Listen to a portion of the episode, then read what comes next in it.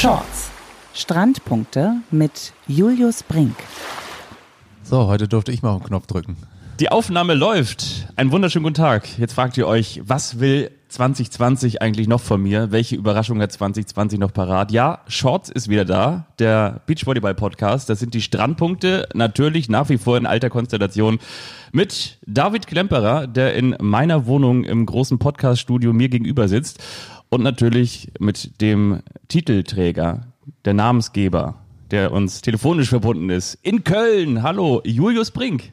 Grüß euch, schön. alte Kollegen. Ja, schön euch auch mal wieder zu sehen. Selbst Fabi ja. habe ich echt hier in Hamburg kaum gesehen. Ja. Der ist ja auch gerade außer Gefecht gesetzt, wenn ich recht informiert bin, ne? der alte Läufer. Ja, das ist sehr richtig, ja. Ich plag mich momentan mit einer Schambeinentzündung rum und. Oh, oh. Schambein, verstehe. ja, genau. Ja, das ist äh, wirklich eine bittere Geschichte. Ja, wir freuen uns auf äh, ganz viel neuen Beachvolleyball-Stuff. Äh, wir haben ganz viele Themen zusammengeschnürt und in ein Paket gepackt. Es gibt ganz, ganz viel. Ich glaube, wir haben mal auf die Uhr geguckt. Es sind ziemlich genau zwei Monate, die wir Pause gemacht haben. Julius, was hast du in den vergangenen zwei Monaten gemacht, außer Sand aus deiner schönen Herrenhandtasche äh, rausgeklopft? ähm, ja, also für mich ging die Saison ja noch ein bisschen weiter. Wir haben ja noch die EM äh, mit Sport 1 übertragen. Das war in vielerlei Hinsicht ein Highlight. Also nicht nur aufgrund des Herzschlagfinals, was ja dann doch viele auch gesehen haben, sondern äh, auch aufgrund der Tatsache, dass da ein Jomaler teilweise landunter war. Äh, ich, also so als Ausrichter, ne, das ist ja der absolute Worst Case. Ne? Das ist ja in, in, in, in Timmendorf auch immer Ostwind und du hast echt Angst davor, aber boah, das war ja wirklich, also, huh. Ja, ja war, war ein Highlight. Ich war ja nicht vor Ort, also wir haben es dann tatsächlich nur übertragen äh, und kommentiert, zusammen mit Dirk Berscheid. Und danach war ich, und das war wirklich ein Highlight, vielleicht sprechen wir daher auch nochmal drüber, ähm, das King of the Court Event in Utrecht. Und äh, ich glaube, wir waren zwei Wochen nach dieses Events waren die dann auch wieder im, im Lockdown. Utrecht ist ja auch eine Studentenstadt.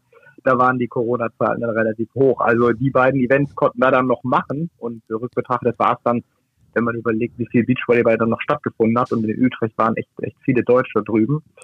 Ja, und danach, ähm, klar, also Saison-Nachbereitung, ähm, Rechnungsstellung, ähm, dann wird so ein bisschen der kaufmännische Part und natürlich auch der väterliche Part wieder nach vorne gekehrt und ich habe ähm, einfach jeden Tag gehofft, dass die Kitas offen bleiben und, ich dadurch zumindest so fünf, sechs Stunden am Tag mich dann auch meinen Themen widmen kann und äh, ah, Bist ja, du zum Sport machen gekommen? Ja, ja, ja, ja. ja.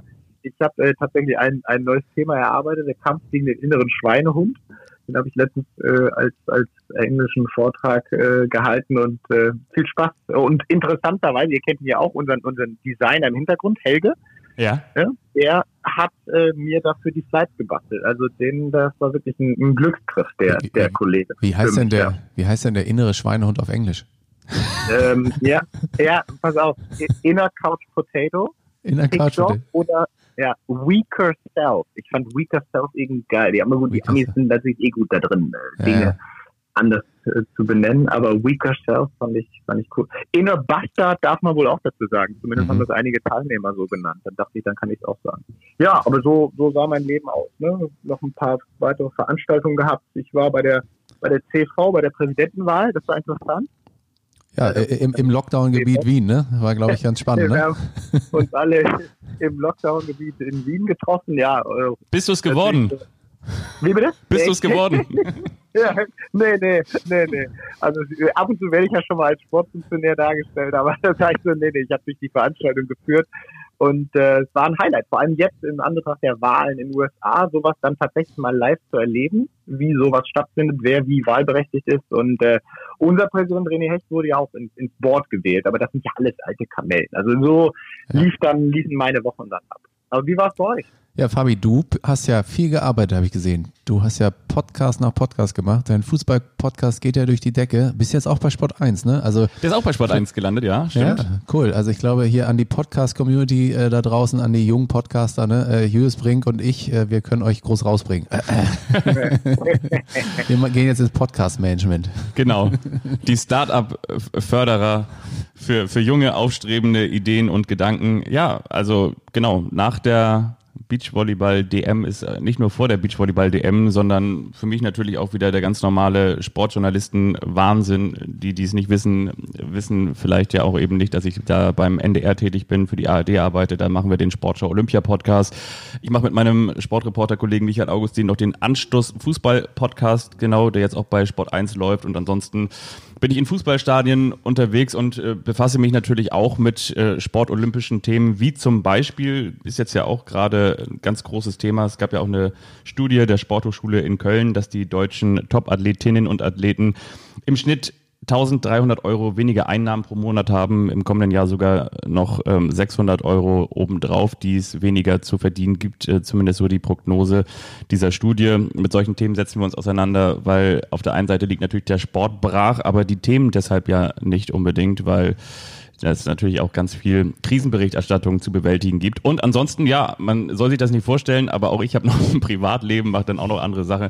Solange man es noch darf, habe ich mich mit Freunden getroffen, so wie man das früher in so ein Freundebuch geschrieben hat. Was machst du am liebsten in deiner Freizeit? Sich mit Freunden treffen, Musik hören und so weiter und so fort. Das war's. Und der Einzige, ähm, der, glaube ich, in der Hängematte lag und gar nicht gearbeitet hat, weil die Beachvolleyball-Saison zu Ende ist, ist David Klemperer, oder? Ja, ich, ich, genau. Ich habe seit, seit Tim doch mal echt durchgehend Urlaub.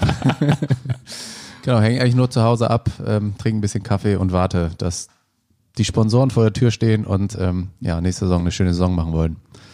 Ja, es äh, stand tatsächlich spannend. Also ähm, wir sind schon tatsächlich zwei Wochen nach Timmendorf oder im Prinzip eigentlich schon eine Woche nach Timmendorf haben wir wieder angefangen an der neuen Saison zu planen, haben tatsächlich uns über ja, die Aufstellung Gedanken gemacht, ähm, mal zu schauen, auch welche Formate vielleicht einfließen können, mal ein paar Dinge auch, natürlich nicht alles neu zu machen, aber ein paar Dinge vielleicht nach, äh, voranzubringen.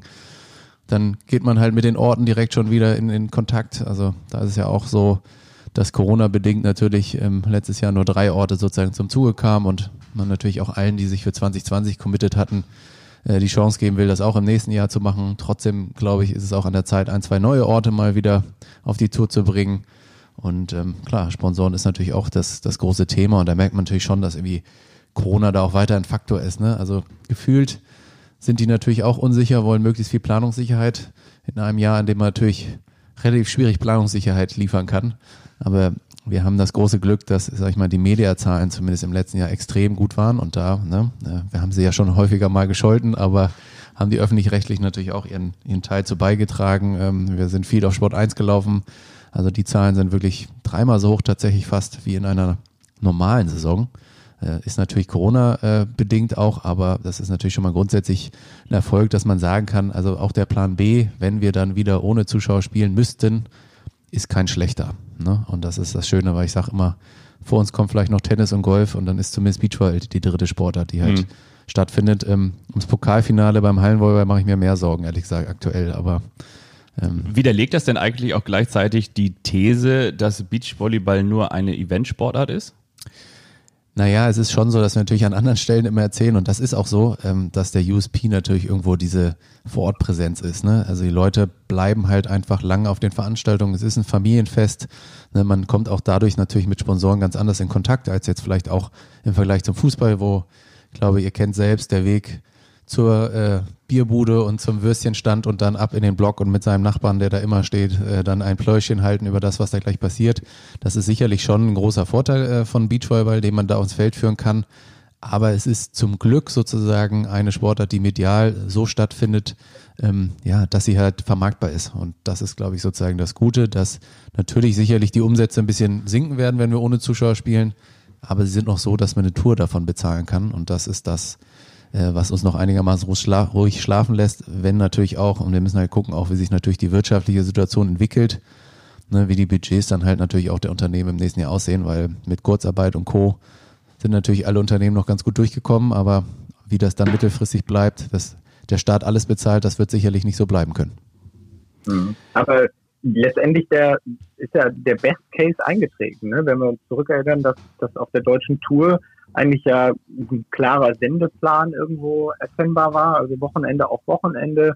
Männer, Frauen lösen sich ab. Die Top-Teams, klar, das eine oder andere war mal verletzt, immer zugegen, ähm, hatten dann noch äh, mit internationalen Top-Teams ja, ein bisschen Bekanntschaft gemacht. Letztendlich würdest du sagen, dass das äh, ausschlaggebend war für die guten Zahlen? Oder ähm, weil wir müssen ja auch eigentlich davon ausgehen, dass das, wenn Olympia im kommenden Jahr kommt, so auch eine, ja, Best Case war, der so nicht wieder zu reproduzieren ist, oder? Absolut. Also ich gehe mal davon aus, dass wir nicht nochmal die Zahlen verdreifachen werden. Äh, das, das, so viel steht fest. Aber klar, es war natürlich ähm, zum einen so, dass einfach viel Sendeplatz auch war. Ne? Da war tatsächlich dadurch, dass man so schnell dran war, Ne, und auch andere Sportarten natürlich, also gucken wir uns ähm, den Struggle an, den die Eishockey-Jungs haben. Ne? Da ist man so ja. stark auf äh, sozusagen Zuschauereinnahmen eingewiesen, dass man halt ähm, sonst gar nicht das finanziert bekommt, diese großen Hallen auch aufzumachen. Und äh, da ist Beachvolleyball natürlich von der Struktur deutlich besser. Ähm, wir erleben es ja auch im Hallenvolleyball, dass da auch der Sponsoring-Anteil an den Einnahmen auch höher ist als in anderen Sportarten. Deswegen kann es stattfinden und deswegen ist wichtig, dass es stattfindet. Ähm, ich weiß natürlich, oder wir wissen natürlich schon, dass nächstes Jahr im besten Fall, wenn dann vielleicht zumindest die Sportarten stattfinden können, ob mit oder ohne Zuschauer, wird es natürlich der Sportsommer schlechthin. Also Eishockey-WM ist geschoben worden, ne? wir haben eine, eine Fußball-EM, ne? wir haben ähm, die Olympischen Spiele, also es wird schon eng, aber es gibt immer noch äh, genug ähm, Wochenenden, an denen man stattfinden kann und wir sind auch gerade dabei, das Konzept darauf ein bisschen anzupassen. Also ich glaube schon, dass es schwieriger wird und die Konkurrenz wieder höher, aber äh, insgesamt äh, bin ich da ganz zuversichtlich, dass wir trotzdem stattfinden können. Bevor wir jetzt schon direkt reingehen in die Folge, vielleicht nochmal ganz kurz vorab einen Abriss, was wir vorhaben. Und zwar haben wir mit äh, Olympiasiegerin und Weltmeisterin Laura Ludwig gesprochen. Wir haben sozusagen das Shorts Chat Roulette an den Start gebracht. Also wir haben ihr via Sprachnachrichten Fragen gestellt und daraufhin hat sie uns freundlicherweise auch via Sprachnachricht geantwortet. Also was macht Laura Ludwig aktuell? Wie sieht es aus mit ihrer Motivation? Wie wirken sich Corona-Zeiten auf sie und natürlich auch auf Maggie, ihre Partnerin, aus?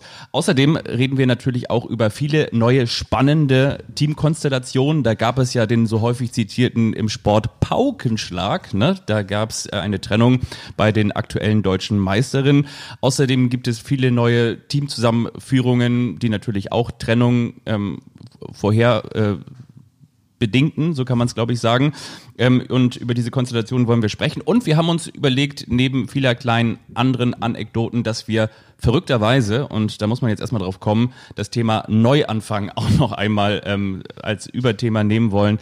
Was bedeutet eigentlich so ein Neuanfang und ja, welche Geschichten beziehungsweise vielleicht auch welche Auseinandersetzungen oder welche Probleme und Hürden bedeutet so ein Neuanfang, aber gleichzeitig natürlich auch ganz viele Chancen und ganz viele Potenziale. Sorry, ich wollte dir nicht ins Wort fallen, Julius.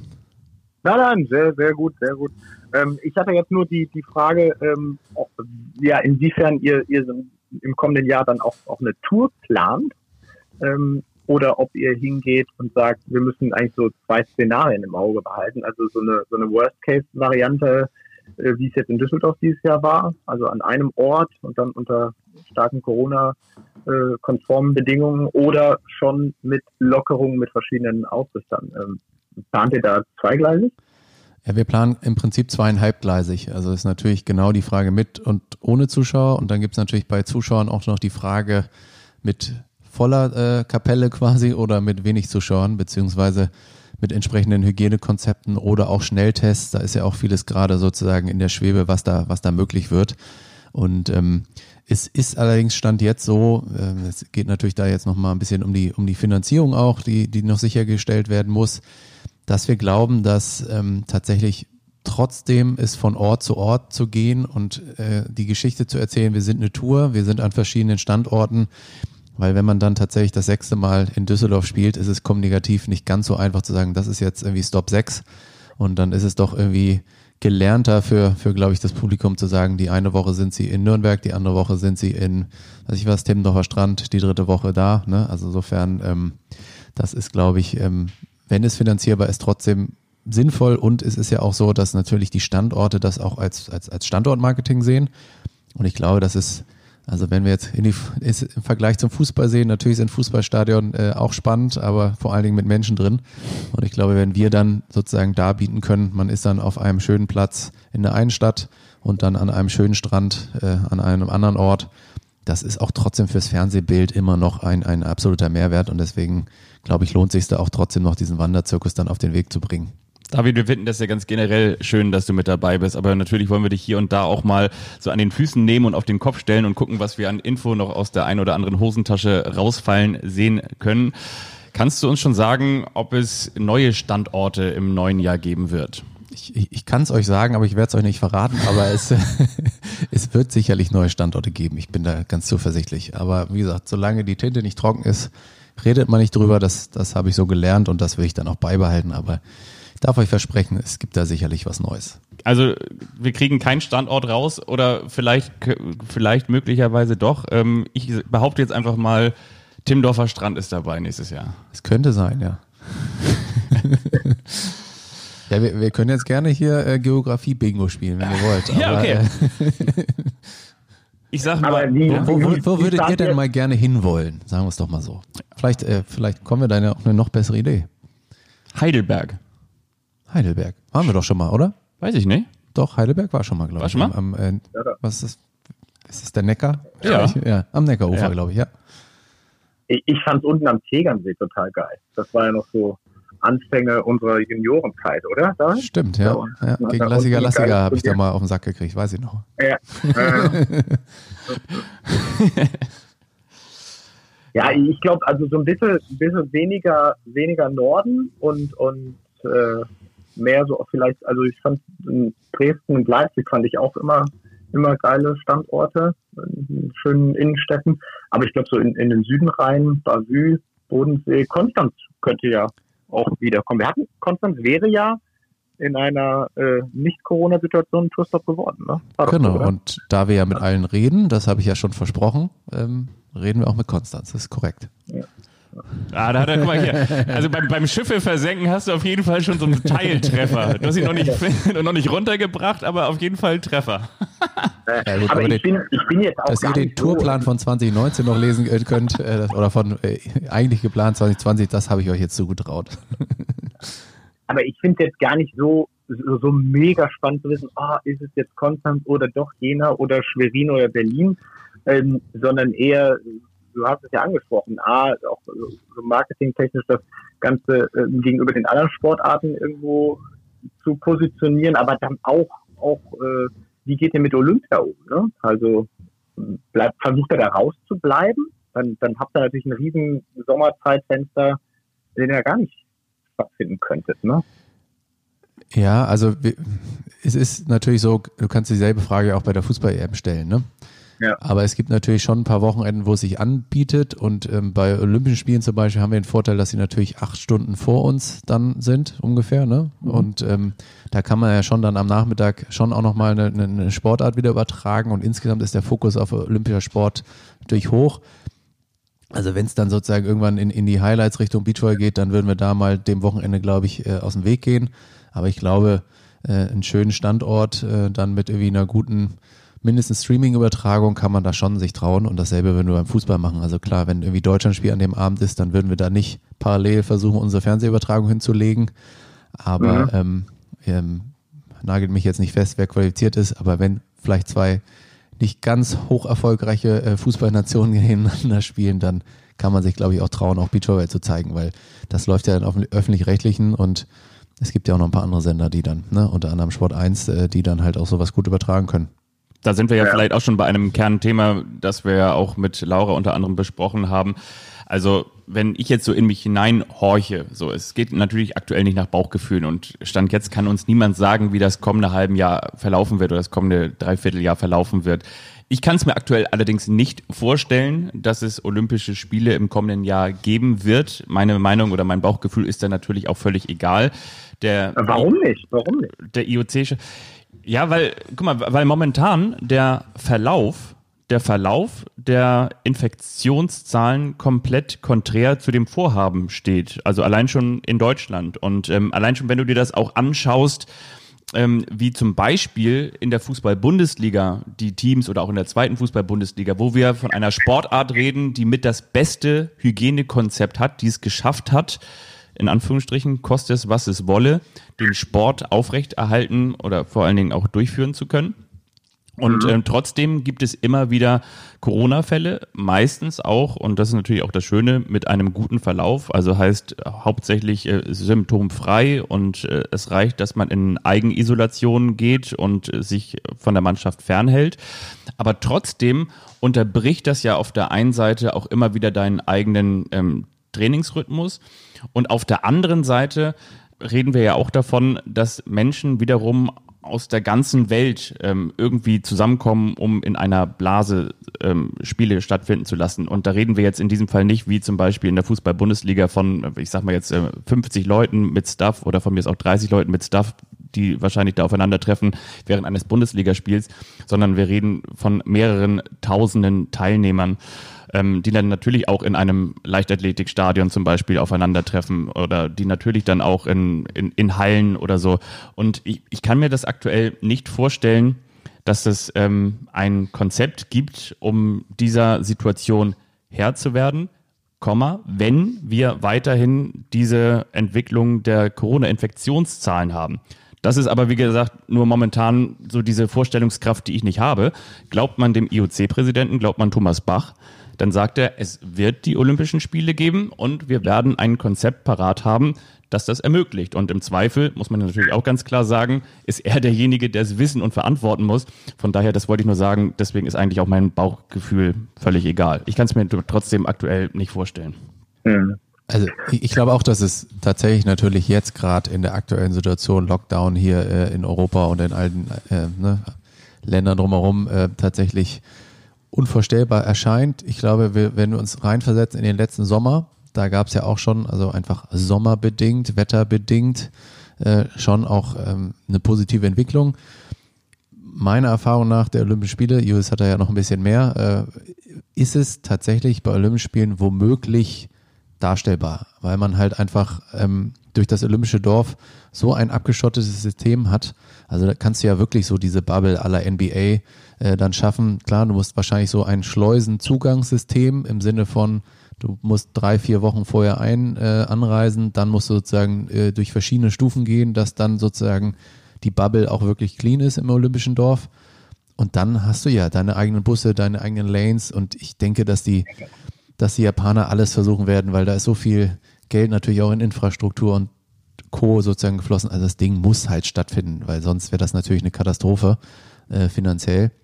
Ja, vor allen Dingen glaub, meines Wissens ist es auch so, dass Japan nur für 2021 noch in Anführungsstrichen die Rechte hat, also, also 2021 oder gar nicht, ne? Ja, genau, so, so sehe ich das auch. Und deswegen glaube ich, wird es stattfinden. Allerdings kann ich mir sehr gut vorstellen, dass es ohne Zuschauer dann stattfindet.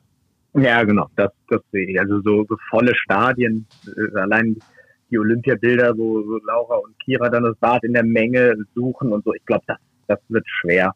Ähm, und das, das werden wir, glaube ich, nicht erleben. Aber ich würde es auch noch nicht so pessimistisch sehen, dass es quasi kurz vorm, vorm Abbruch äh, der Spiele steht. Ich mache mir eher so Gedanken, wie man, wie man die Qualifikation dafür, das ist ja eher das Problem. Ne?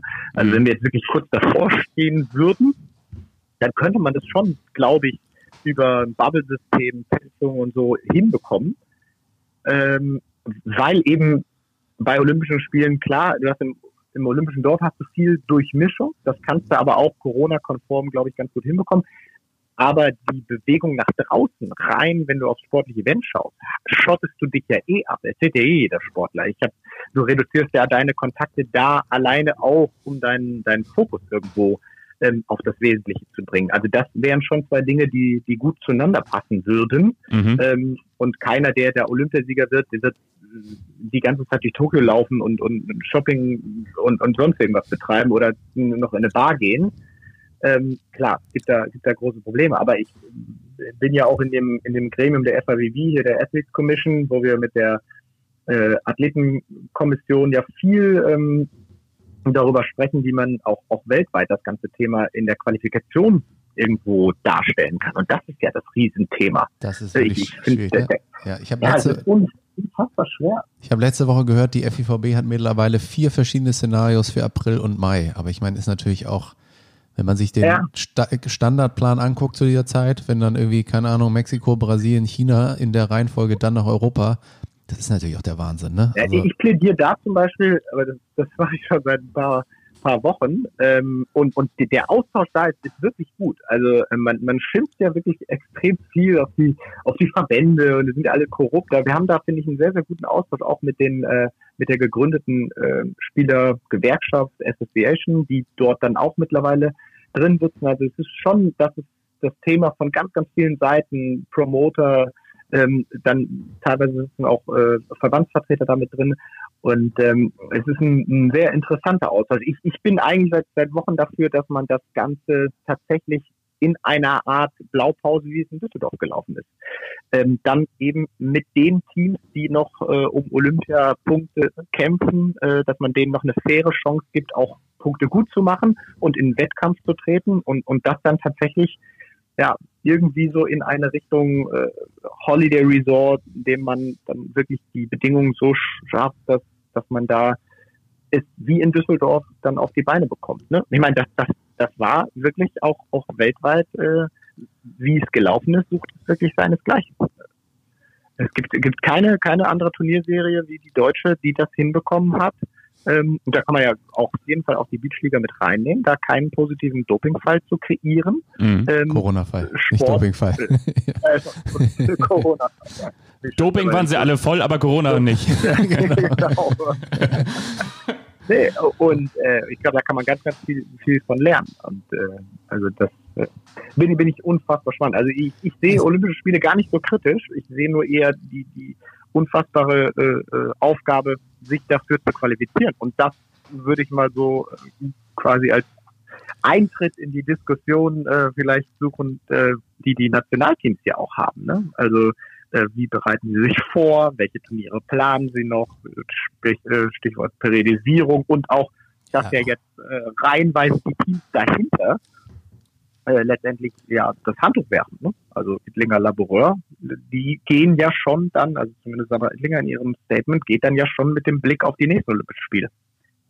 Ja, können wir ja vielleicht gleich noch darüber sprechen, aber ich glaube, genau diese motivationale äh, Sicht auf die Sache, also sich in dieser Situation, wenn du jetzt nach draußen aus dem Fenster schaust und sagst, ich soll äh, irgendwie in ein paar Monaten Olympische Spiele spielen, das ist irgendwie echt unvorstellbar. Und da den Fokus zu halten, ich glaube, das ist, da kannst du, dich gegenüber allen anderen so absetzen und trotzdem ist es so unglaublich schwer.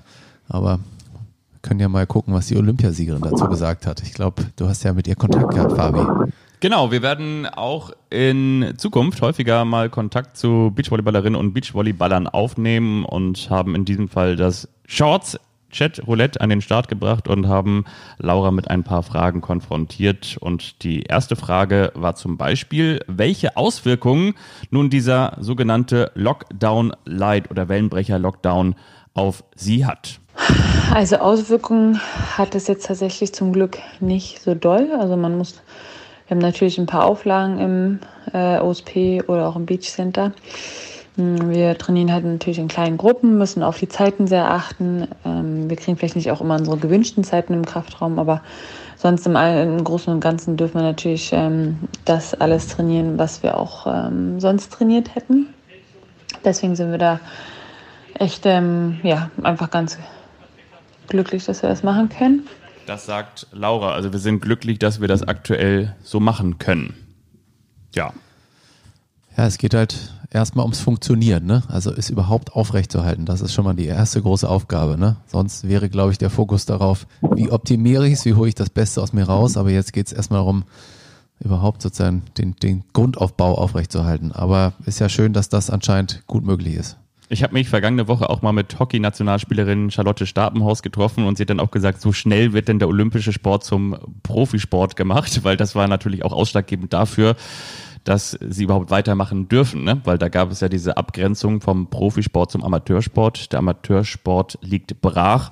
Und das war dann quasi auch die zweite Frage an Laura. Also ist das gerecht, dass man als Olympiasportlerin, als äh, Profisportlerin weitermachen darf, während der Amateursport brach liegt? Ob das ungerecht ist, ich glaube jetzt, es kann gerade gar nichts fair in allen Bereichen sein. Aber Profisport, also wir ist ja nun mal unsere Existenz beziehungsweise auch unser ähm, Leben gerade, also gerade in, in Bezug auf die Olympischen Spiele, die jetzt auch verschoben sind.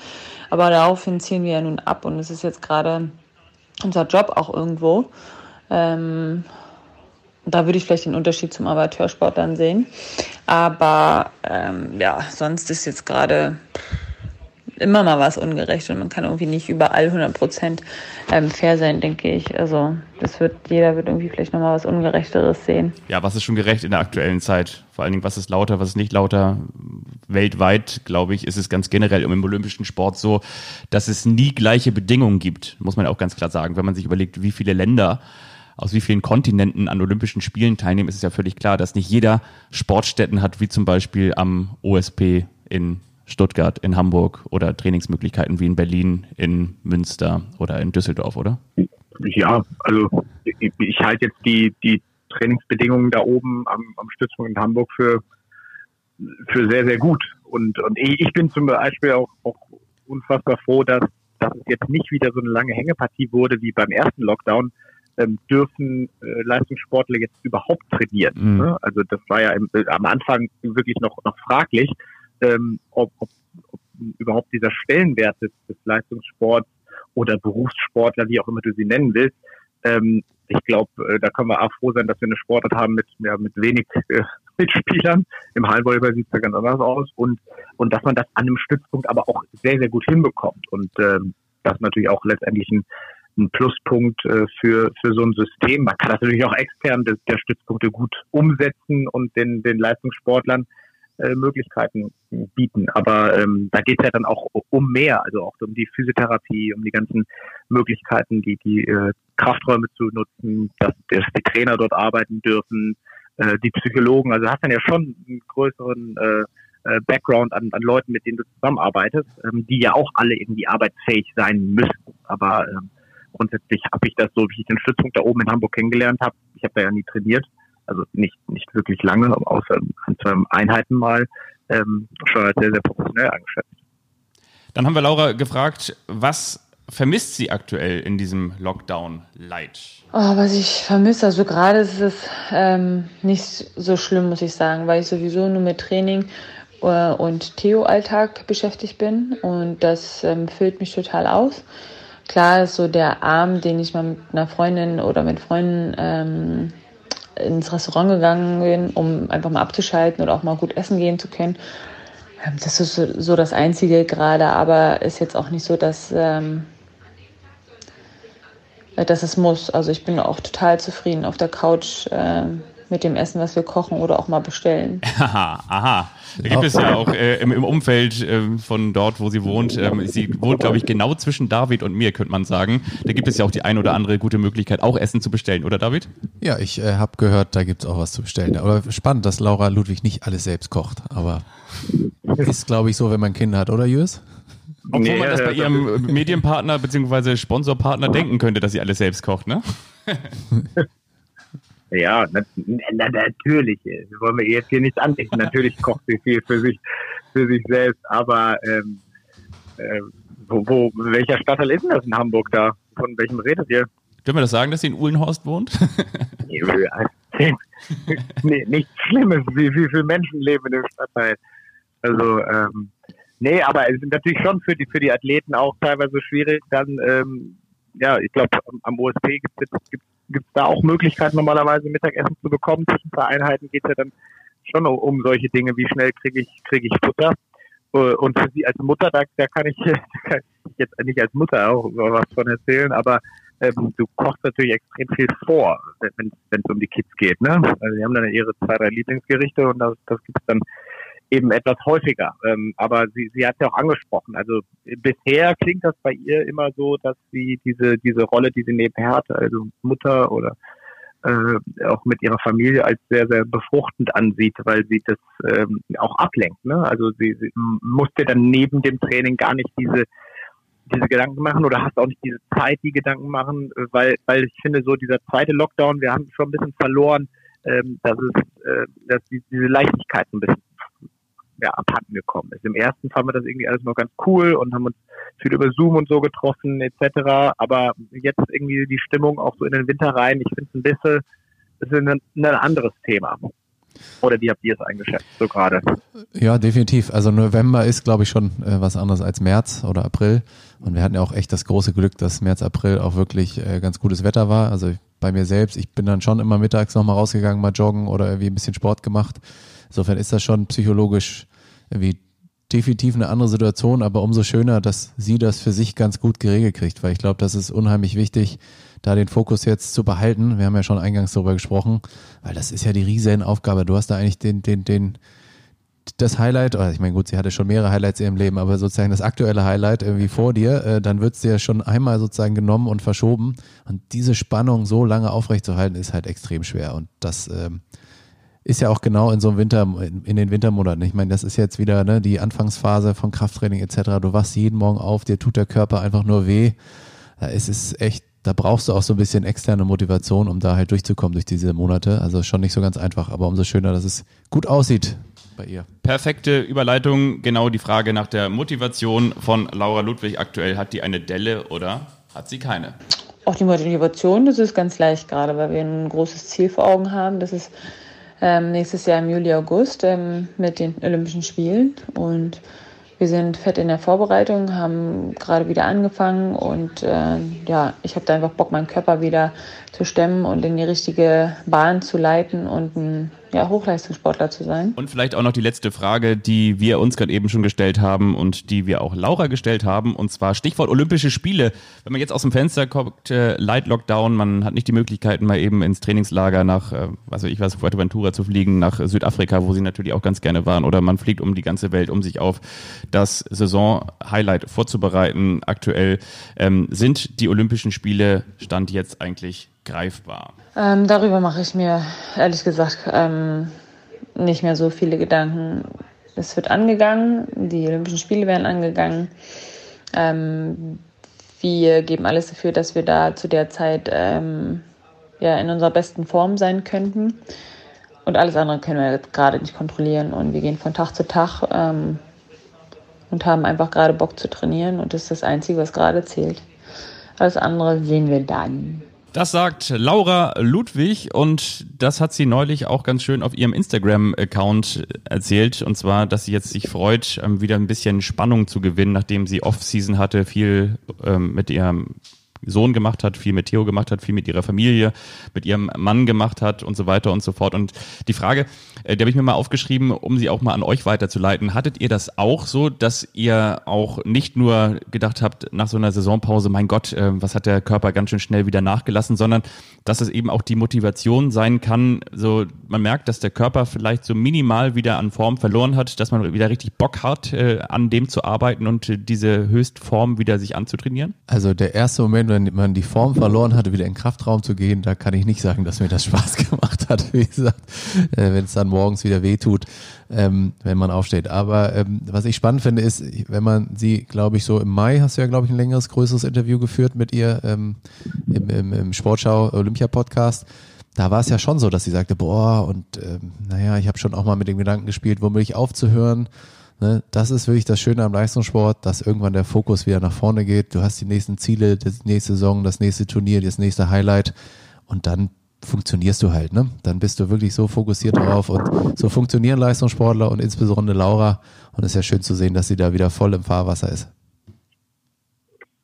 Ja, wobei, also diese, diese Thematik, dass, dass sie sich da keine Gedanken um, um Tokio macht, ich glaube, das, das traue ich mittlerweile keinem Athleten mehr ab.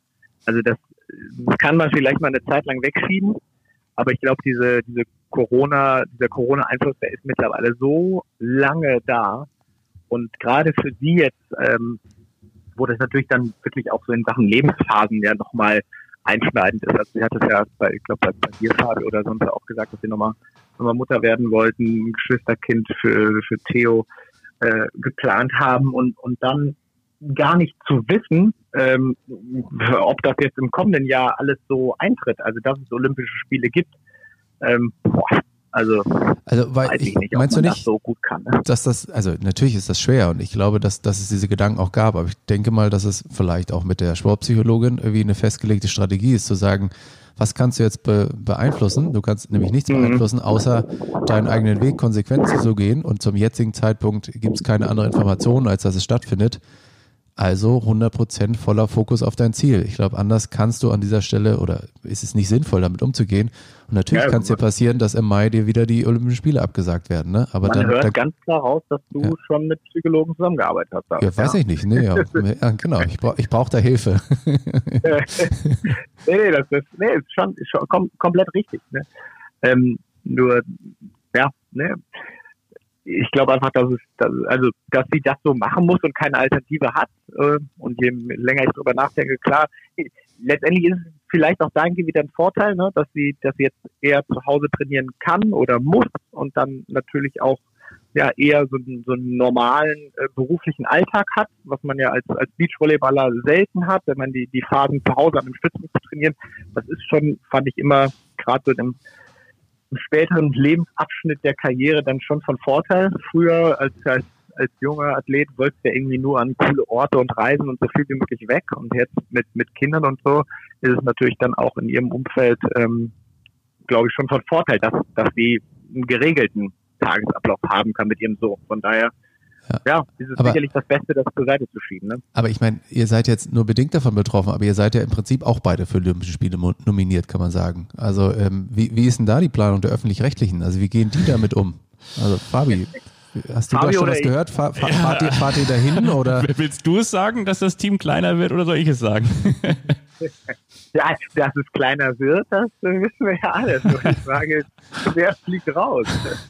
Es ist die Reise nach Jerusalem. Wir müssen gucken, ja. wann die Musik ausgeht und dann musst du schnell sein, ne? Ja, genau, genau.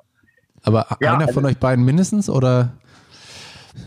Also, also ganz genau im Personal kann ich zumindest sagen, ist das noch nicht entschieden, aber es ist auf jeden Fall auch klar, bedingt dadurch, ist ja auch ganz einfach, so transparent kann man ja auch sein, bedingt dadurch, dass es ja möglicherweise oder höchstwahrscheinlich irgendwas dazwischen auch keine Zuschauer vor Ort geben wird, braucht es ja schon auch gewisse Reporter vor Ort gar nicht, wie zum Beispiel vielleicht auch Green Reporter, die es sonst gegeben hat, die sich in der Innenstadt umhören und mal gucken, wie die Stimmung bei den Olympia-Fans ist, unter den Zuschauern, die dann Geschichten machen, ach Mensch, hier ist jetzt einer aus Brasilien oder hier ist einer aus, äh, weiß nicht, Somalia oder hier ist einer, der ist äh, ganz weit äh, hergereist, ne?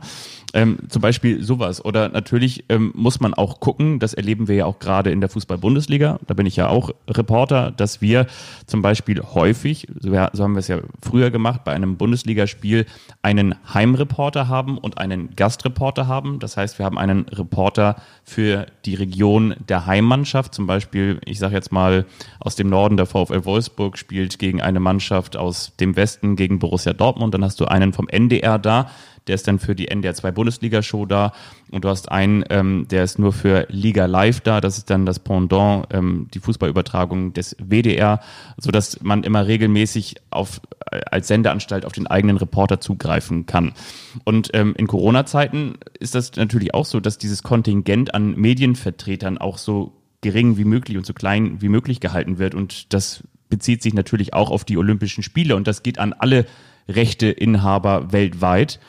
Und ähm, da gibt es jetzt natürlich neue Konstellationen. Und wenn wir könnten und wenn wir wollten, würden wir natürlich in gleicher Mannes- und Frauenstärke da vor Ort aufschlagen. Aber momentan, das ist auch noch nicht alles final, aber momentan gibt es die Tendenz, dass die Teams noch einmal verkleinert werden müssen. Ja. Hm. ja. Wiederum weiß ich auch, habe ich zumindest gehört, dass es wohl äh, kaum Beachvolleyball betreffen könnte. Jetzt bist du dran, Julius.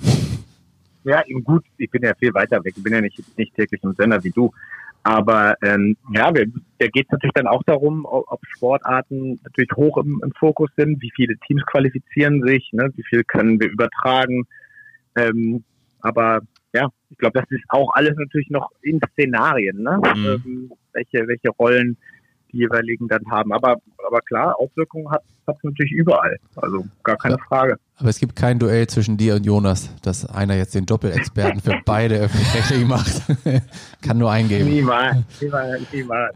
Da haben sie sich jetzt acht Jahre lang wieder versucht zu vertragen. es, kommt Corona. Ich lese schon die Bildzeitung Überschrift Corona spaltet sie. Keine Küsse mehr zwischen Brink und Reckermann. Ja, genau, genau. Nee, aber den, den habe ich witzigerweise auch noch letztens getroffen. Äh, auch für einen, für einen Podcast, wo wir, wo wir Gast waren. War wieder sehr, sehr lustig. Immer, immer spannend. Also ich bleib dabei, wir verstehen uns von, von Jahr zu Jahr besser. Jetzt müssen wir nur noch gucken, äh, dass wir so beide so in, in, Richtung 100 kommen, dann werden wir wirklich noch richtig gute Freunde. ist, ist das die Überleitung zu unserem Thema Neuanfang? Ja, Neu, Neuanfang auf jeden Fall. Also ich habe vorhin von einem Paukenschlag gesprochen. Ähm, ich finde das ein bisschen salopp, dieser berühmte Paukenschlag. Aber auf jeden Fall war es eine Meldung, die mich persönlich ein bisschen überrascht hat. Und zwar gibt es ja die Trennung der deutschen Meisterin. Und zwar ist es für mich keine richtige Teamtrennung, sondern für mich ist es eher Sandra trennt sich von Chantal, so kann man es, glaube ich, auch aus den sozialen Medien lesen. Ähm, vielleicht noch mal ein paar Fakten vorweg. Erfolge logischerweise der DM-Titel 2020. Sie haben beim Olympia-Qualifikationsturnier das Finale erreicht und waren auch gemeinsam bei den Weltmeisterschaften in Hamburg am Start.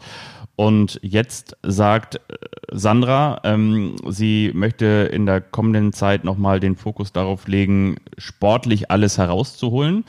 Und Chantal hat darauf reagiert, dass sie das sehr bedauernswert findet und nun guckt, welche Möglichkeiten sich ihr ergeben. Also zum einen, was ich da rauslese, das kann ich mal vorweg so als These aufstellen, ist, ich möchte sportlich alles aus mir herausholen, heißt auch gleichzeitig, Sandra sieht das nicht, dass sie das kann mit Chantal. Und die Reaktion von Chantal lässt für mich auch ganz klar ähm, interpretieren, dass Chantal wahrscheinlich bis zum Schluss noch gekämpft hat, um diese Teamtrennung zu verhindern. Und jetzt seid ihr dran. Ja, ich glaube, dass da zwei Sportler einfach an einem unterschiedlichen Punkt ihrer Karriere sind, was vielleicht auch diesen unterschiedlichen Blickwinkel an der Stelle erstmal entstehen lässt. Ich glaube, wenn man ein bisschen zurückschaut, die beiden sind nie so richtig ins Rollen gekommen. Also ich glaube, es gibt so zwei Knackpunkte, wo sie sich wirklich hätten absetzen können. Ich glaube, es war das 16. Finale äh, auf der WM, wo sie dabei waren, das Spiel im zweiten Satz gegen die Amerikaner äh, für sich zu entscheiden und einen hohen Vorsprung äh, abgegeben haben. Da wären sie dann im Achtelfinale gewesen äh, mit einer ganz guten Auslosung. Also da hätten sie, glaube ich, und zu dem Zeitpunkt haben ja auch die anderen Teams, also speziell Maggie und Laura und auch Borgasude, waren noch nicht so in der Spur. Ähm, da hätten sie sich, glaube ich, absetzen können. In der Woche danach verlieren sie gegen die Sloweninnen auch tatsächlich, glaube ich, von, von neun auf fünf wo man eine gute Chance gehabt hätte, ähm, tatsächlich sich äh, mal ordentlich Punkte zu, zu sichern. Und dann haben sie den Trainer auch noch gewechselt dann in dem Moment. Also so richtig, da hätten sie, wenn sie die zwei Turniere besser gestaltet hätten, glaube ich, hätten sie ins Rollen kommen können. Sind sie dann nicht.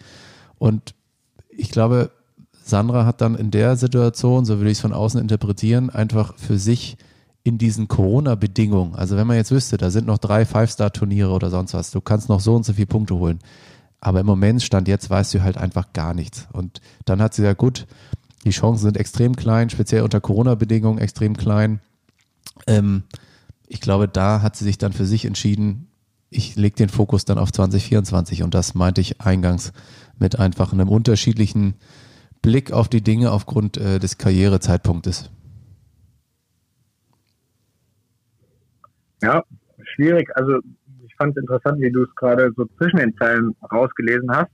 Ähm, ich, ich, war so von, von, der, von der Teamchemie bei den beiden so oftmals nicht so wirklich überzeugt. Das war zwar alles so sehr, so sehr nett und sehr, sehr austauschend. Also wir haben ja über den Sommer viel in, in die Boxen reinhören können und auch, auch sonst äh, kann, man sie ja ein bisschen erleben. Wir haben jetzt auch ein paar Turniere zusammen gespielt.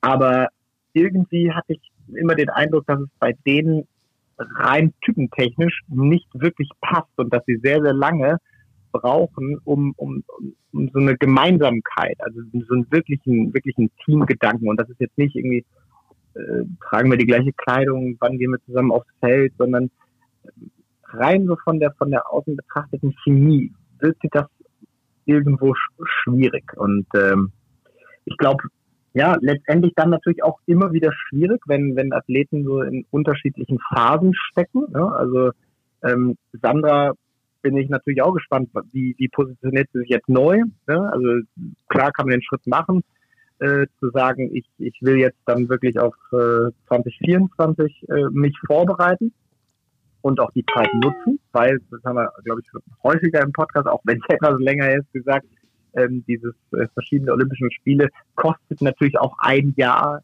hinsichtlich der Vorbereitung auf die äh, Olympia-Qualifikation fürs nächste Mal. Also da bleibt dann nur eine volle Saison, egal wie die kommende ist. Also mhm. das können wir ja nicht weiterhin aufschieben. Und ähm, wenn sie das wirklich machen sollte, dass sie äh, vielleicht sich äh, ja umschulen lassen will zu einer Abwehrspielerin, das steht ja bei ihr auch immer noch irgendwo im Raume, Richtung des, äh, des Verbands, ähm, das könnte natürlich auch ein Faktor sein. Ähm, bin ich bin ich sehr gespannt. Was bei den beiden aber auch ist, äh, dass sie eben nicht nicht am gleichen äh, ja am gleichen Wohnort äh, trainieren. Ne? Also ich glaube schon, dass das Urteil was, was Kim und Sinja da erfochten haben, jetzt auch wirklich vielen Teams in dem Sinne nochmal Zuversicht gibt, dass sie eben auch als Nicht-Nationalteam, wenn sie extern des Systems Erfolg haben wollen, dass sie das machen können, dass sie auch die Zugänge in Zukunft bekommen äh, und nicht per se abgeblockt oder nicht nominiert werden können. Von daher kann ich mir schon vorstellen, dass sich auch Teams sagen, nee, wir machen das extern des, des Stützpunkts. Aber ähm, dass man zusammen wohnen muss und wirklich auch die Balleinheiten mittlerweile, wenn man in die Weltspitze will, äh, von einer Trainingsstätte, an der auch beide zu Hause sind, äh, durchführen muss. Ich glaube, da braucht man nicht mehr drüber reden. Und das sind dann einfach auch, auch Dinge und Prozentpunkte, die ihnen fehlen, die ihnen abgehen, die sie dann auch so nicht entwickeln können. Ja, ich würde sogar noch einen Schritt weiter gehen. Ich glaube, dass du sogar deinen Lebensmittelpunkt äh, jeweils an einem Ort haben musst. Äh, und zwar mit, mit dem gesamten Gefolge, ähm, weil ich glaube, es ist unheimlich wichtig in diesen ja, Konstellationen oder so viel miteinander, haben wir ja schon vielfach auch thematisiert, dass wenn du Schluss hast mit Training, dass du nicht in eine weitere Trainingslagersituation kommst, zumindest wenn du quasi dein Heimtraining hast, sondern dann auch abschaltest, deine Freunde, dein, was immer, Lebenspartner um dich herum hast, halte ich für einen extrem wichtigen Faktor. Also ich bin da auch voll bei dir. An der Stelle waren sie sicherlich nicht konsequent genug.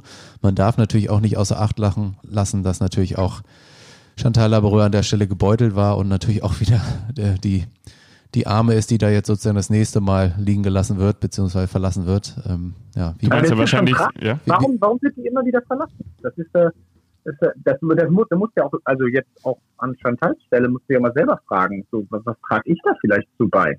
Also, ich, ich, ich bin da jetzt wirklich kein Insider bei den beiden, aber das ist ja, ist ja wirklich, sie wird eigentlich immer aus, aus guten Konstellationen, klar, jetzt Olympia-Quali wird schwer bei den beiden, aber sie haben sich zusammengetan, sich viel aufgebaut, sich auch entwickelt, viel Energie reingesteckt und dann eigentlich immer so aus heiterem Himmel, nee, Julia Sude äh, dann doch mit Carla Borger, äh, wo wir auch alle nicht wussten, so oh, macht das sportlich so super Sinn. Okay, jetzt mittlerweile zahlt sich aus, aber jetzt dann auch Sandra Ettlinger, die dann, die hat ja jetzt nicht das Argument gebracht, ich will jetzt kurzfristig mit, was weiß ich, Laura Ludwig spielen und ich habe da ein, ein sicheres Olympiaticket. So ist es ja nicht. Sie ergibt ja, sie ergibt sich ja eigentlich oder gibt die Situation der Olympia-Quali auf, was natürlich auch, finde ich, eine gewisse, gewisse Tragweite dann hat. Ne? Also da muss ich dann ja auch mal so ein bisschen fragen, so von Verbandsseite fließt ja auch viel rein ähm, an, an Investitionen in solche Teams.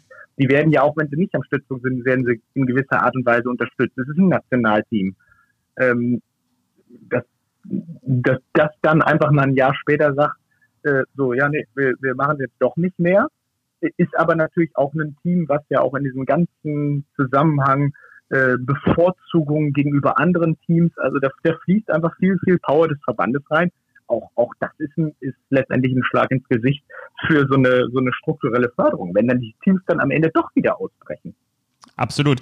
Jetzt haben wir natürlich so ein kleines Wollknäuel an Insights. Ich will es noch einmal so ganz kurz aufdröseln. Und zwar 2019, habt ihr gerade eben angesprochen, gab es natürlich diese Rochade bedingt durch das erstmal das vorzeitige Kira K.O., sage ich jetzt einfach mal, als Kira gesagt hat, ich muss mich jetzt erstmal vom Leistungssport verabschieden. Da brauchte Laura eine neue Partnerin, hat sich für Maggie entschieden, hat Maggie von Carla Borger losgeeist und Carla hat gesagt, ich äh, trete dann jetzt mit Julia Sude an, die damals mit Chantal Laboureur spielte. Und Chantal, das hast du gerade eben richtig gesagt, blieb dann dann über. Jetzt ähm, haben wir die Situation, dass Sandra Edlinger, und genau das ist die berechtigte Frage, sagt, ich trenne mich von Chantal Laboureur aus einer Position heraus, wo man auch ganz ehrlich sagen muss, so lange spielt Sandra ja selbst auch noch gar nicht auf dem Niveau, dass sie sich zugegebenermaßen hart erarbeitet hat. Äh, sie war lange mit äh, Janina Weiland im Sand und da war es immer so, ja, also wenn sie mal das Finale, Halbfinale auf der deutschen Tour erreichen, dann ist das für die beiden schon ein großer Erfolg. Okay, dann hat sie diesen Schritt gemacht. Dazu muss man natürlich auch sagen, Chantal Laboureur eigentlich, wenn man jetzt mal guckt, wen haben wir auf dem deutschen Abwehrmarkt, äh, auf jeden Fall eine der potenziell sicherlich besten. Also Carla ist vergeben, Laura ist vergeben. Wir haben ähm, Annalena Grüne, die jetzt ähm, sicherlich dann auch mit ganz viel Potenzial ausgestattet ist, die sich für Kira Walkenhorst entschieden hat nach äh, deren Comeback. Und wir haben noch Sinja Tillmann, da kommen wir vielleicht auch schon zur nächsten Konstellation, die sich von Kim Behrens getrennt hat und jetzt ähm, mit Svenja Müller, mit der ähm, ja, U18-Europameisterin, U19-Deutschen Meisterin in den Sand gehen wird. Ähm, also das heißt, es ist ja nun auch nicht so, dass äh, es in Deutschland ein, ein, einen Baum gibt, äh, wo überall reife Abwehrspielerinnen dranhängen und du musst dir einfach nur einen runterpflücken und du trennst dich trotzdem. Das ist schon natürlich auch eine Aussage, die erstmal so da steht, ne? Ja, Julius, was war denn für dich immer so das Ausschlaggebende, wann du sozusagen den Neuanfang, um halt das Thema auch mal hier drauf auf den Tisch zu bringen, ähm, ja, für dich angelegt hast. Also klar, natürlich, es gibt die, die klassische Konstellation, keine Ahnung, ähm, ein, ein, ein, der Top-Blocker oder sowas wird, wird frei und dann, dann, dann wirst du im Zweifel sogar angesprochen, gefragt. Äh, also ist mir natürlich nicht passiert, die häufiger, ne? aber ähm, dann, dann gibt's natürlich diese klassische Rochade. Aber ähm, ja. was, was also wann, wann trennt man sich, wann geht man raus aus einer Partnerschaft, wie, wie, ja, wie, wie muss man davor sein? Also das ähm, ist ja schon irgendwie ein entspannender ja. Faktor, ne? Du weißt auf der einen Seite, worauf kannst du dich verlassen, aber klar, das mhm. Neue lockt, wie auch immer. Ja, naja.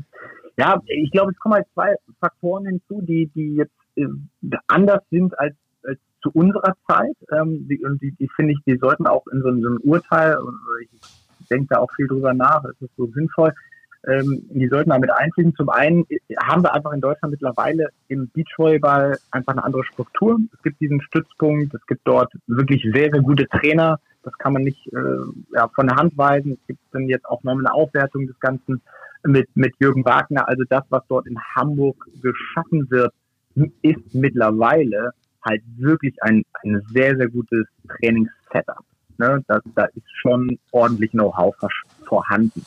Äh, zumindest von außen betrachtet. Und ich trainiere dort nicht, aber ich halte viel von Jürgen und ich halte auch viel von den anderen Trainern, die dort mittlerweile tätig sind. Also das mal vorweg, das gab es zu unserer Zeit nicht. Bei uns war es immer so, wenn du dich aufsplittest, war immer auch die Frage, okay, mit welchem Trainer kannst du dir dann wo in Deutschland ein neues Umfeld bauen? Das äh, hatte ich vielleicht auch Klar, immer. War ein wichtiger gebracht. Faktor, ne? dass das Setup drumherum ja, auch, auch stimmt, total. gar keine Frage. Ja. Also äh, für dich war ja auch klar, ähm, wenn ich jetzt mit diesem oder jenem Spieler zusammengehe, zum Beispiel bei mir mit Christoph Diekmann damals, dann äh, bin ich quasi so der, der auch eher mal ein bisschen so ja, den Anschluss nach oben sucht. Also das war im, im Standing, in der Erfahrung, im Alter auch, auch für mich ja eine Situation, du spielst mit jemandem Älteren zusammen und dann ein Stück weit ordnest du dich auch unter. Also ich bin da nicht in die Partnerschaft gegangen und gesagt, na, pass auf, ich komme hier, äh, ich komme hier aus, aus Köln äh, oder Leverkusen damals. Ähm, ich weiß, dass du in Kiel zu Hause bist, aber ähm, ich weiß auch, dass du da fest verankert mit deiner Freundin lebst, aber wir machen jetzt das alles hier unten.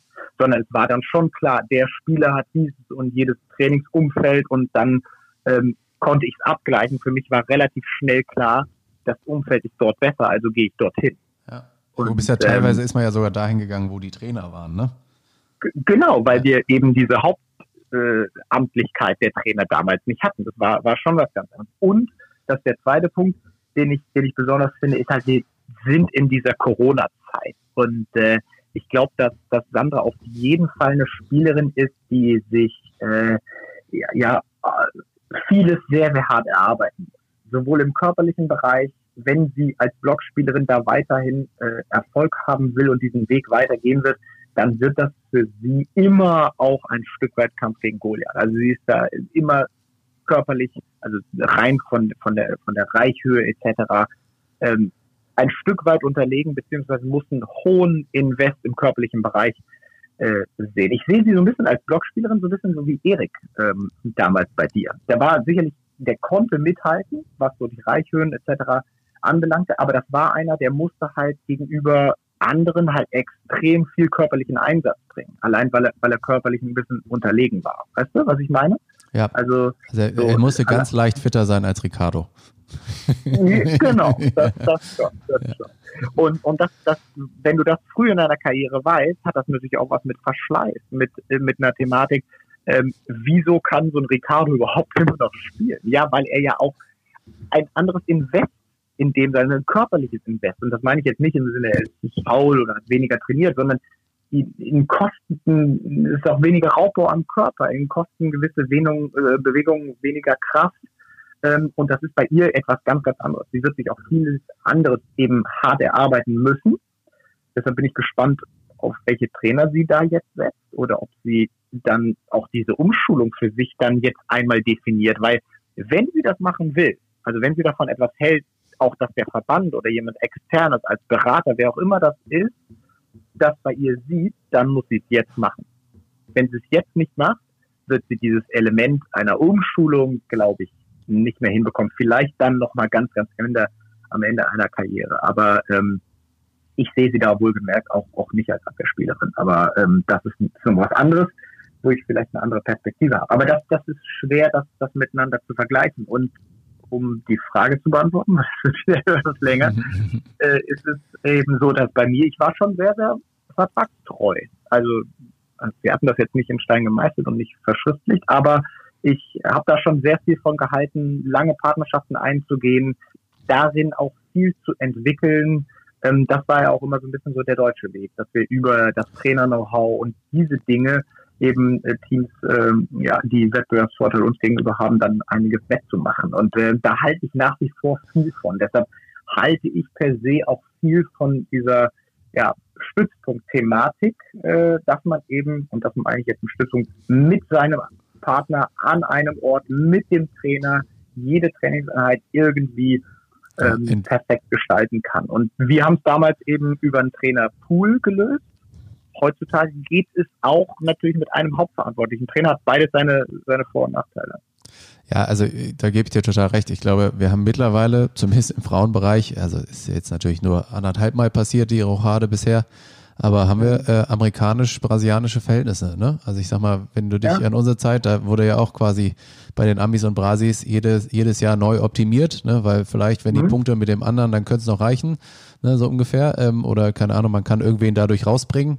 Ähm, bin ich bei dir. Ich glaube auch, dass das äh, lange an Dingen festzuhalten durchaus äh, große Vorteile hat. Und ich mache mal, gut, das ist vielleicht dann auch die strukturierte Arbeitsweise, die sozusagen unserer Mentalität irgendwie näher liegt.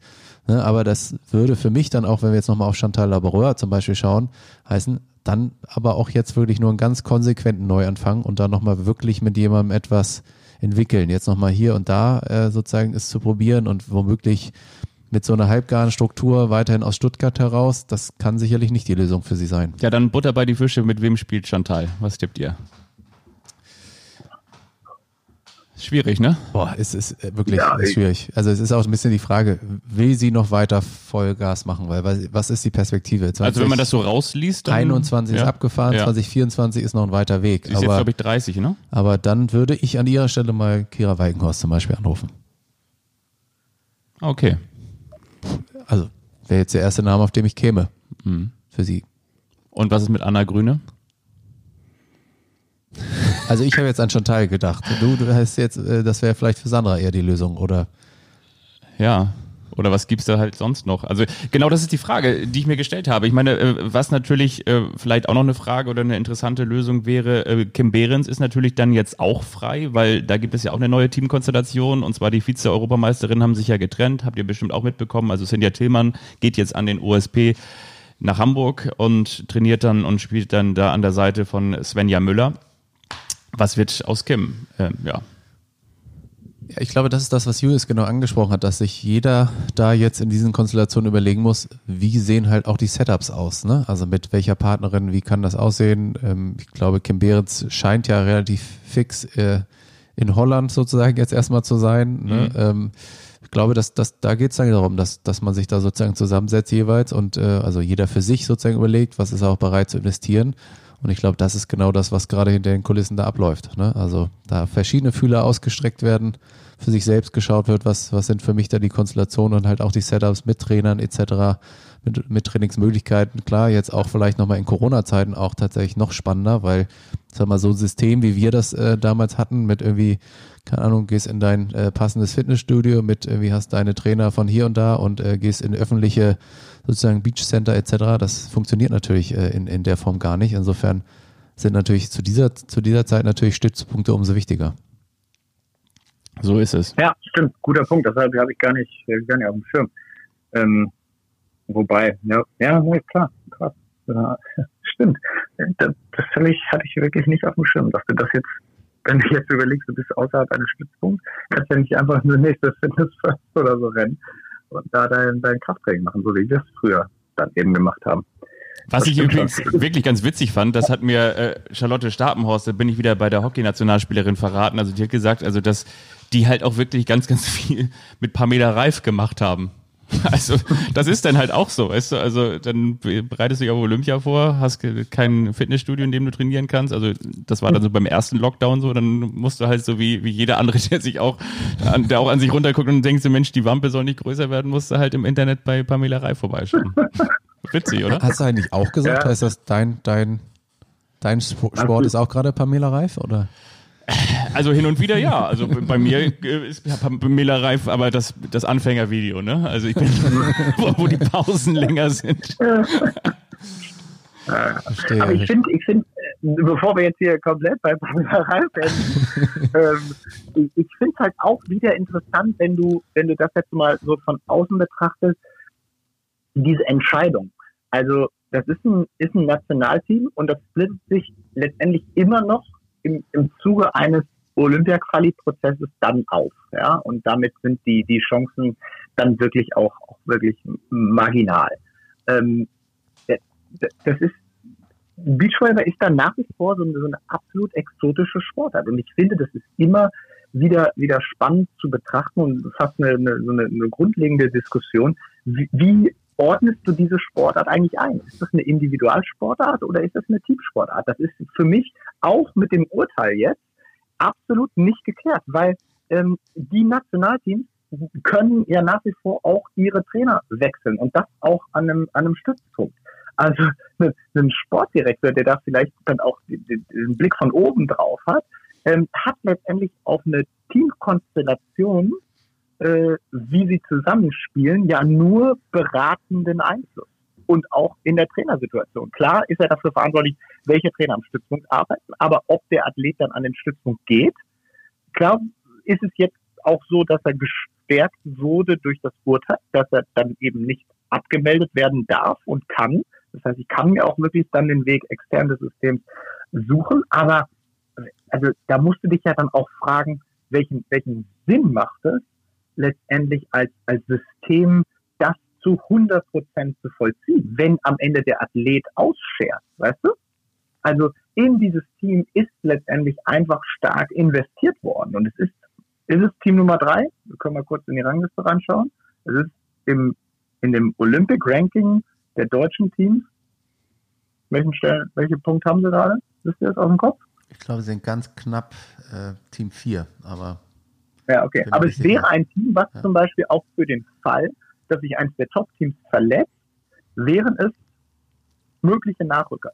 Individuell oder dann vielleicht eben auch ähm, letztendlich als ganzes Team. Und ich meine, wir brauchen ja sportlichen Souverän. Die haben natürlich auch, auch sind deutscher Meister geworden, haben im Finale äh, Laura Maggie geschlagen. Und das in einer echt starken Manier.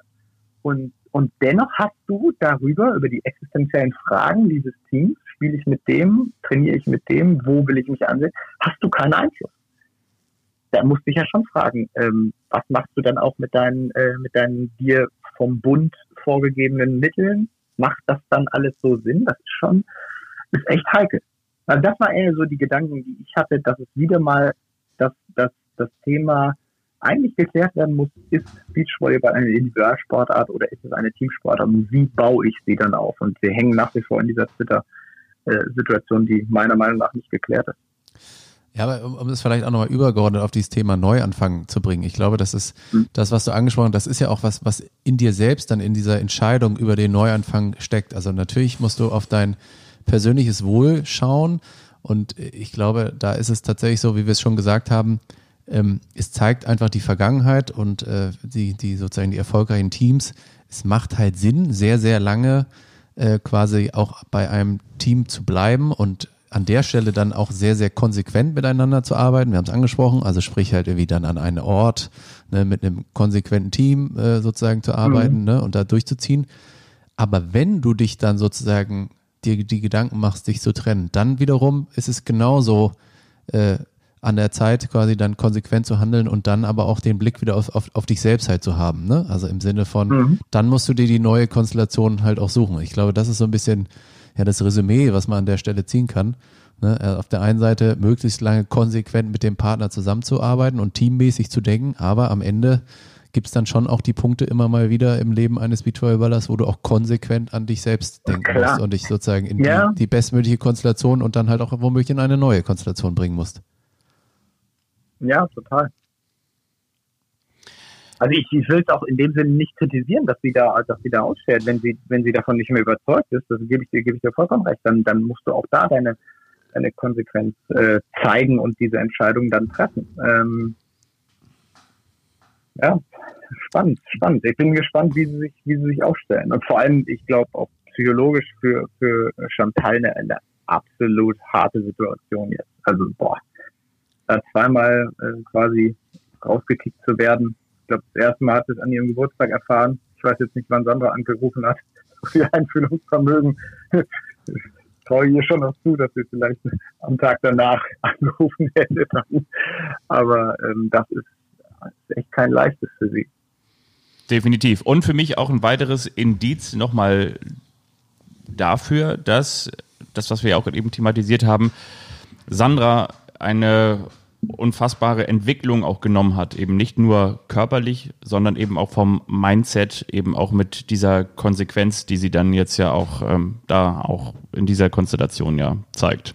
Ich möchte euch wir wollen nicht, glaube ich, noch epischer und länger werden. Also epischer vielleicht schon, aber vielleicht nicht unbedingt noch länger. Äh, trotzdem möchte ich euch nicht in die Pause oder in die in das Intervall lassen bis zur nächsten Folge, ähm, bevor ich noch eine kleine Einschätzung zu, von euch rauslocke zum Thema Paul Becker und Armin Dollinger. Beide haben etwas gemeinsam. Beide haben mal mit Jonas Schröder gespielt. Und zwar Armin Dollinger 2012, 2013.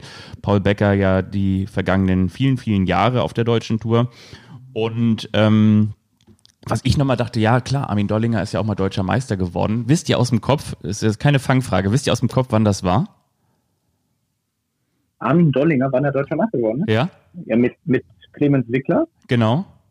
Und das war im Jahr 2014, oder? Ja, 15. Aber, aber trotzdem, ich habe irgendwie das nochmal nachgeschlagen, so wann war das? Gefühlt ist es noch gar nicht so lange her, ist aber trotzdem schon wieder fünf Jahre her, damals mit Clemens Wickler. Ne? Also ich glaube, das war auch die erste deutsche Meisterschaft mit Cle von Clemens, ne? Damals. Danach mhm. dann mit Tim Holler und so, der Rest ist erzählt. Aber Stimmt, fand ich, fand, ich, ja. fand ich krass. Ja, auf jeden Fall, was sagt ihr zu dieser Konstellation? Lag auf der Hand oder zwei sympathische Bengels, die sich da gefunden haben? Ja, also ich, sehr vielversprechend, glaube ich. Ähm, tatsächlich beide äh, sehr erfahren, ähm, beide sicherlich auch mit extrem individuellen Stärken. Also ich glaube, da können wir uns auf was freuen. Ich glaube, das können so zweite Ponywarts so von der Qualität werden. Die werden die deutsche Tour aufmischen und ich glaube auch äh, nach oben immer mal hier und da angreifen können. Ja, glaube glaube ich auch. Also es ist so ein, so ein, ein typischer guter Schachzug von Paul, ähm, der, ja, glaube ich, mit, mit Jonas eine extrem gute Partnerschaft hatte und jetzt geschaut hat, dann wen kann ich, wen kann ich dann von den deutschen Blockern, der jetzt nicht die Ambitionen in Richtung, Richtung Olympia oder ähnliches hat, dann, dann bekommen. Und ich glaube, das passt mit, mit Armin auch gerade in seiner Lebensphase gerade sehr, sehr gut überein. Ne? Das sind natürlich dann auch Teams, die jetzt nicht ihren Lebensmittelpunkt immer zusammen haben müssen. Also die, die paar Prozentpunkte, die dir dann vielleicht da abgehen, ähm, meine, das haben Paul und Jonas bewiesen, dass sie eben individuell sich sehr, sehr gut vorbereiten können und dann auch ohne groß äh, ja, die professionellsten Umfelder mit jeder Trainingszeit gemeinsam und lange Vorbereitung dann eben gutes Beachvolleyball spielen. Das, das, das traue ich denen auch zu. Also ich sehe die schon auch wie die Ponywatze, wobei bei denen ist ja gerade ein bisschen, bisschen tragisch. Da ist ja einer gerade an, an, der, an der Schulter blessiert. Ähm, und die sehe ich schon so als, als Kandidaten, die Tourstops zu gewinnen, wenn die Nationalteams vielleicht ähm, international unterwegs sind. Das denke ich auch. Wenn ihr nicht noch was habt, dann, dann können wir von mir aus auch äh, schon so bald zum Ende kommen. Ich muss auch so ja? richtig aufs Klo. Aber es war lecker Kaffee hier, Fabi, danke.